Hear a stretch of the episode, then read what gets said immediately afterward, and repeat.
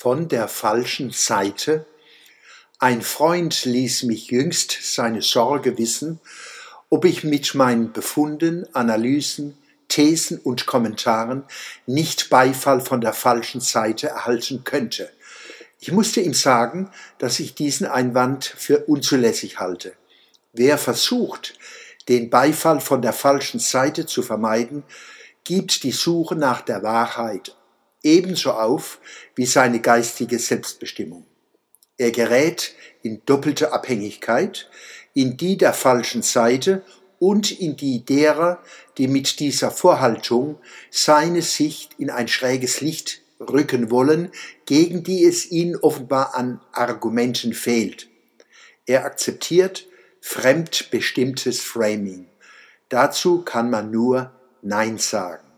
Der real exerzierende Sozialismus Schrägstrich Kommunismus ist nicht erst 1989 gescheitert, sondern bereits 1917 mit dem Sieg der Bolschewiki in Russland.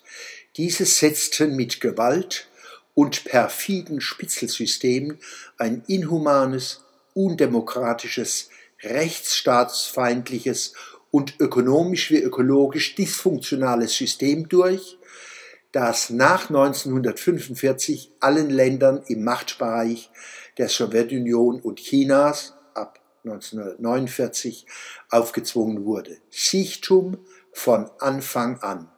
Ozeane von Blut, Berge von Leichen. Was Transformation zum Guten ermöglicht hätte, nämlich Kritik und freies Wort, wurde unterdrückt.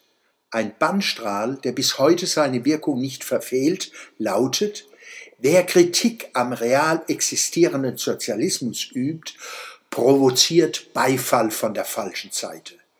Damit wurde jeder Weg zum Besseren versperrt. Nie ging es dabei um den Schutz der Wahrheit. Es ging immer um die Durchsetzung einer Macht, der es an demokratischer Legitimation fehlt.